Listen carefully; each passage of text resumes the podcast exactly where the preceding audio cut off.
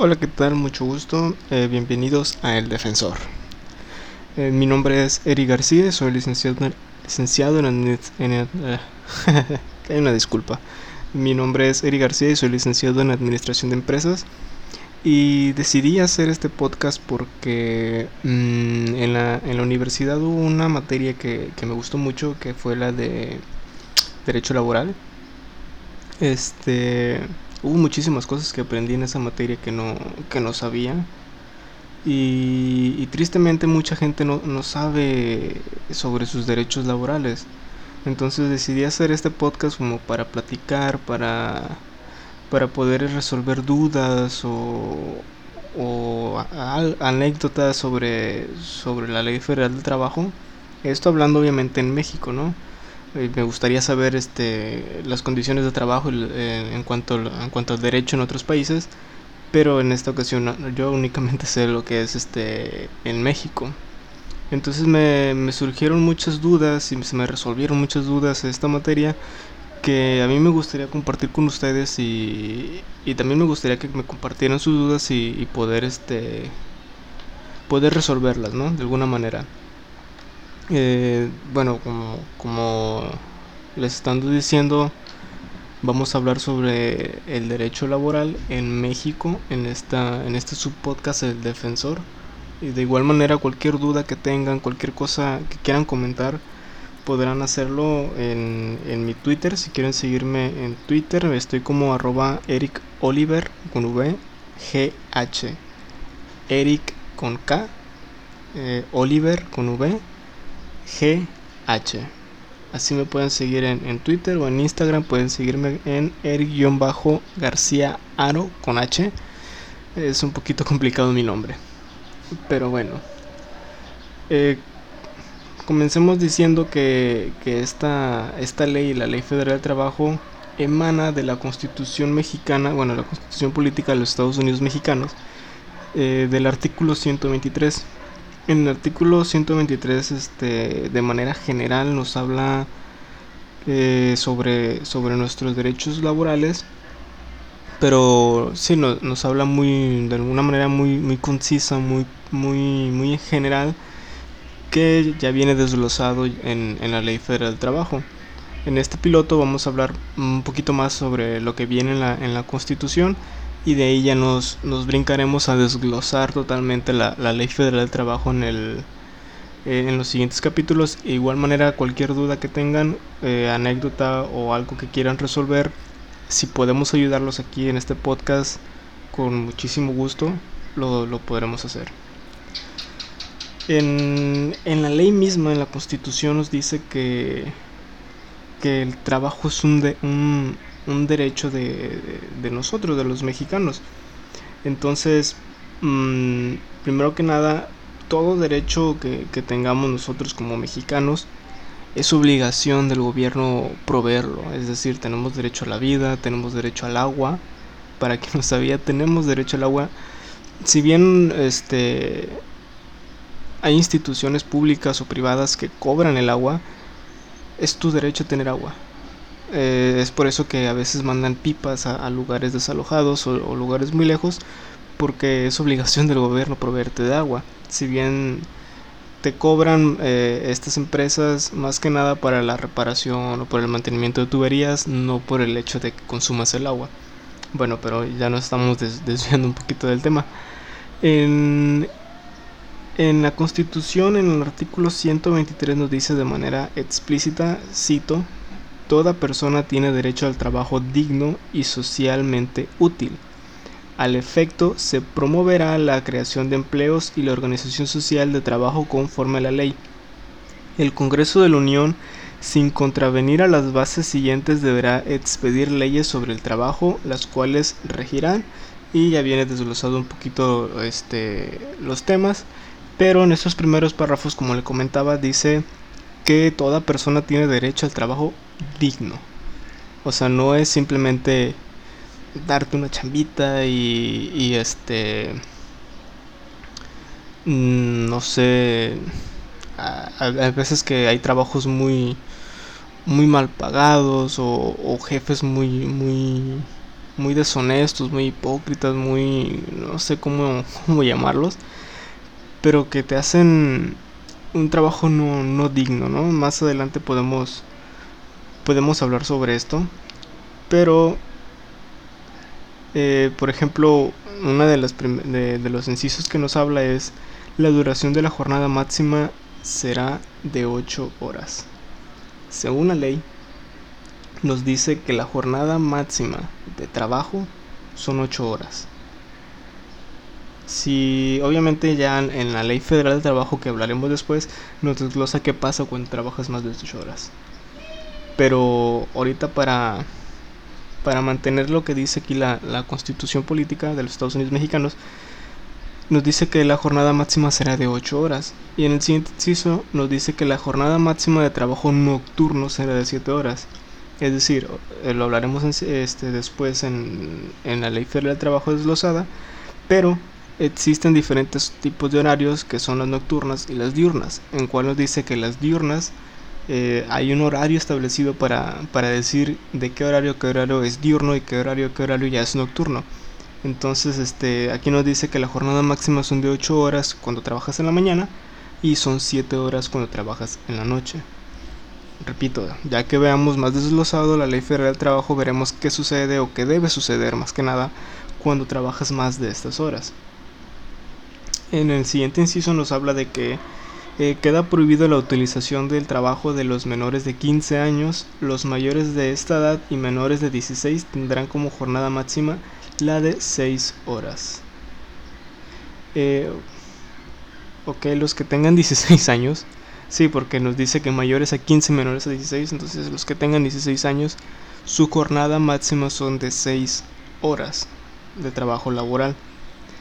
Entonces, este, aquí como dato, más adelante igual en la ley federal de trabajo se desglosa, hay algo que se le llama no recuerdo bien el, nombre exacto, pero es para las empresas familiares, que nos dice que, que los hijos, los tíos, los primos, o sea, familiares eh, de generaciones adelante, atrás o laterales o bilaterales, no cuentan como trabajadores.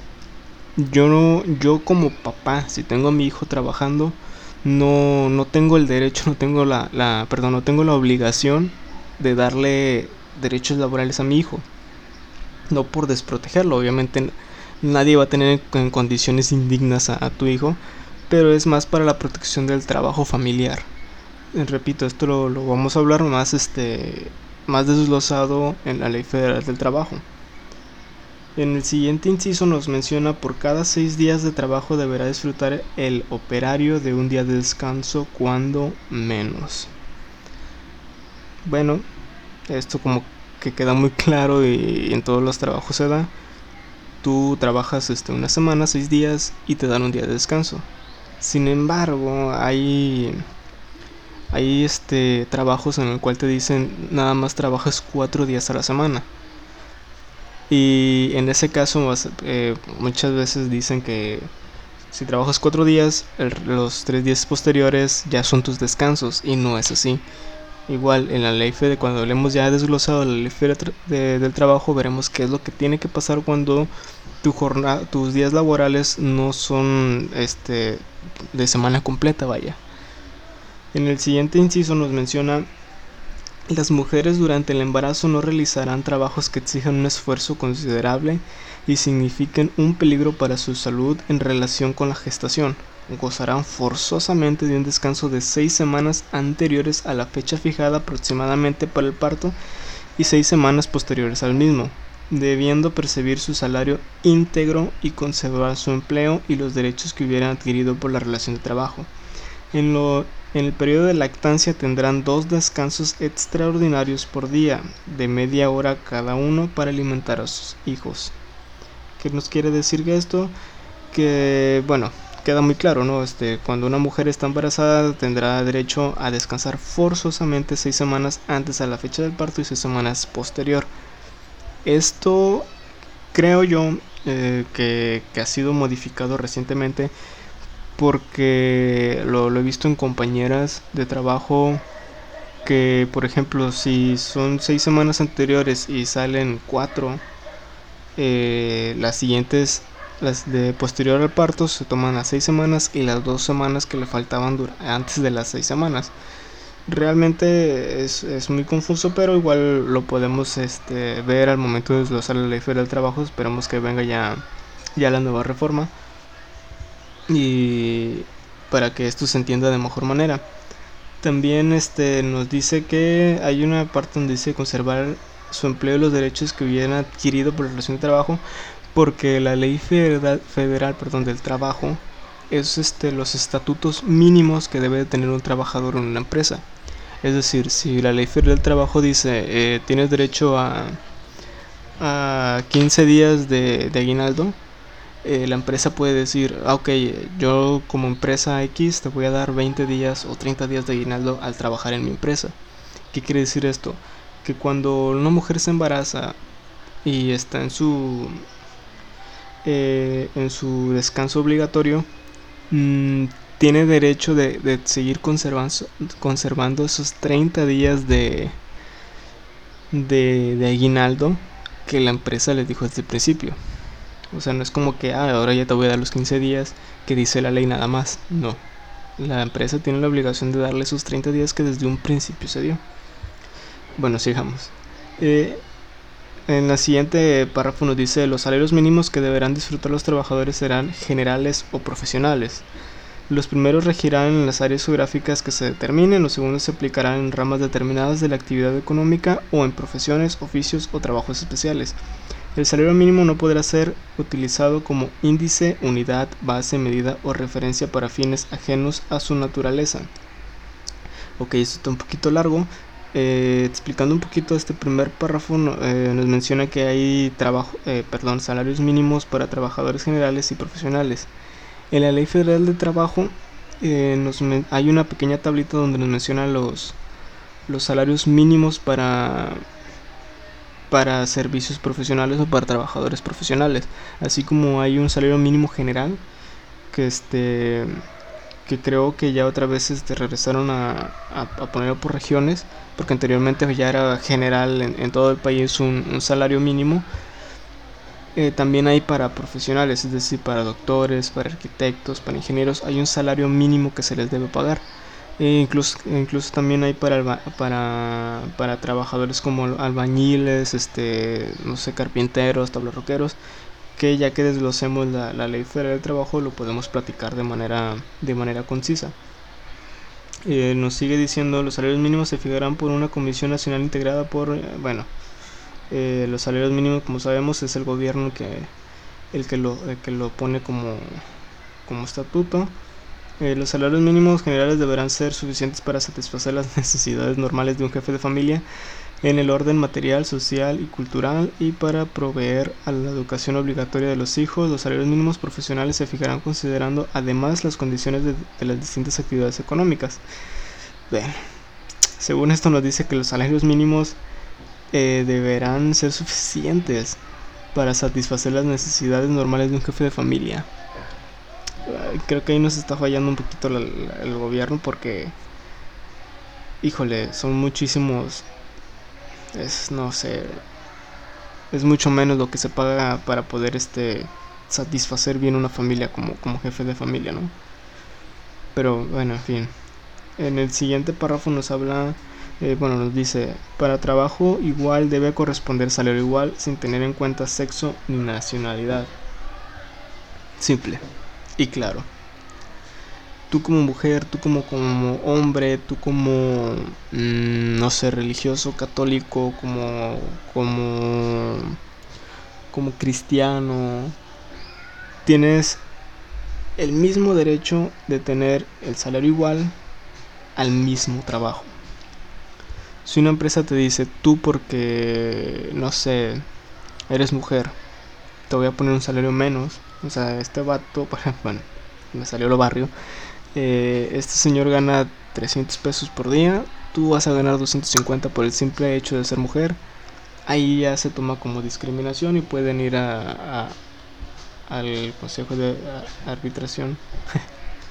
no, o sea, pueden ya meter una demanda como discriminación, vaya. Eh, en el siguiente párrafo nos dicen el salario mínimo quedará exceptuado de embargo, compensación o descuento. Eso es muy importante. Eh, como trabajadores se han dado cuenta que tenemos varias deducciones. El, ISR, este, el IMSS, y vejez. Que, que obviamente lo tenemos los trabajadores que ganamos más que el salario mínimo. Si tú ganas exactamente el salario mínimo, esas deducciones no te tienen por qué llegar. Si te llegan, debes de hablar con tu patrón, con tu jefe o con las autoridades competentes que te están descontando eh, estas, este, eh, lo que es el IMSS o el ISR o, este, o lo que es el vejez, cosa que no debe suceder. Aquí nos dice muy claro, el salario mismo queda exceptuado de embargos, compensación o descuentos. Eso también va un poquito pegado, por ejemplo, a, a las demandas de...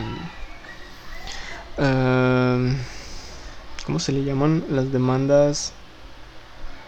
Sí, las demandas que... Uh, no puedo creer que se me haya olvidado. Ahorita da... Mm,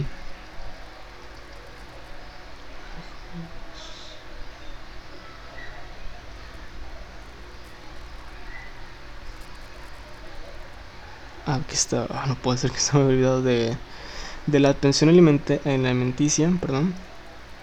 Si tú tra si si tú quieres hacerle una demanda a tu esposo eh, y él gana el salario mínimo, no va a proceder esa demanda. ¿Por qué? Porque él ya gana lo mínimo. O sea, no puedes descontarle a eso. Entonces, eh, sí es complicado, sí obviamente puede generar indignación de decir, oye, pues, tiene que darme pensión. Mm, híjole, incluso, incluso puede ser una, una mala, mala maña el hecho de, de que tú sepas de que tengas este que dar una pensión y decir a tu patrón o que el mismo patrón te ponga el salario mínimo como para que no te, te genere una compensación, eso está mal hecho. ¿eh? Este, pero bueno, es una manera de proteger al, trabajador de, que por sí gana el salario mínimo, no, no tener que descontarle más.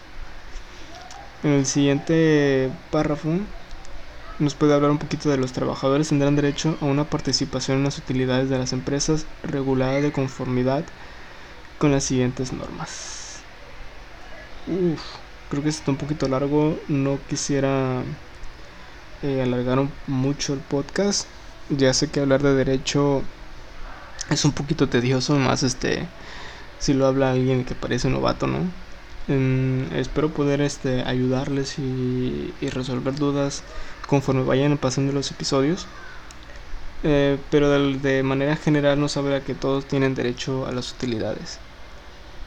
Si tu patrón no te paga las utilidades, decía, este, en mayo, perdón, eh, podrás ir a, conciliación y arbitraje a, pedir esas utilidades.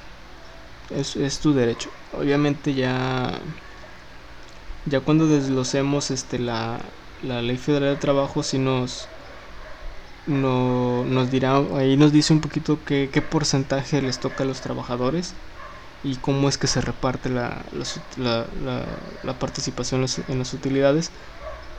Eh, pero como, como dato es eso, tienes derecho a las utilidades de, las, de la empresa, empresa en la que estés, ya sea una chica, una mediana, una grande. Si es una chica, sus utilidades son 10 pesos, tienes derecho a una parte de esos 10 pesos. No pueden decirte no hay utilidades, no pueden decirte este aquí no damos utilidades, no. Tienes derecho a esas utilidades. Y bueno, vamos a hablar un último párrafo eh, ya para terminar este primer episodio piloto. Eh, igual en los siguientes episodios podemos eh, hablar de manera más concisa un, un, párrafo o un artículo. E igual, repito, nos pueden, me pueden seguir en, en Instagram como Eric-García Aro y, y, poner sus dudas. Este, aquí los podemos resolver, los podemos ayudar o en este en Instagram, en Instagram, perdón, en, Twitter como Eric Oliver GH, Eric con K, Oliver con V. y al final GH. Eh, por último, el último párrafo que vamos a leer, que son aquí varios, antes de desglosar la, la ley del trabajo, el último sería el salario debe pagarse precisamente en moneda de curso legal, no siendo permitido hacerlo efectivo con mercancía, ni con vales, fichas o cualquier otro signo representativo en que se presente sustituir la moneda. Ok, es muy simple, tu, tu salario debe de, pagarse íntegro eh, con moneda nacional. Es decir, si tu patrón te dice, tu salario son dos mil pesos, aquí te van tus dos mil pesos y después te dice, ¿sabes qué? Te voy a dar mil pesos y mil pesos en vales. Si tu contrato desde un principio fueron los dos mil pesos, los vales ya es este, ya esa parte. Tiene que pagar los dos mil pesos sí o sí en, en, moneda de curso legal. Si desde un principio obviamente te dijo son mil pesos y después te va a dar mil en, vales, ya, ya es totalmente distinto. Pero no te puede completar tu salario con otra cosa. O sea, no, puede decirte te pago mil y te pago otros mil en, en, una despensa o, te doy fichas. No sé si a lo mejor ahí trabajan en casinos o algo. Pero no, el salario debe de pagarse íntegro con moneda de curso este, legal. Igual, repito, ya cuando desglosemos la ley federal del trabajo podemos hablar de, de los vales de despensa, cómo es que se manejan. Este, entonces, hemos llegado al final de este primer piloto. Espero que les haya gustado a quien haya escuchado. Este, repito, pueden seguirme en mi Twitter como arroba Eric Eric con K, Oliver con V, y en Instagram como Eric-García Aro. Eh, cualquier duda, cualquier cosa que quieran que, hablemos, eh, ahí, ahí lo, pueden, lo pueden mandar. Igual si, si son de otro país y quieren aportar algo a, este, este podcast, eh, son bienvenidos y los estaremos platicando aquí para ver cómo, cómo está el, derecho laboral en, en, otros países. Sería muy interesante la, la comparativa. Bueno, por mi parte es todo. Muchas gracias por escucharme. Nos vemos el siguiente episodio.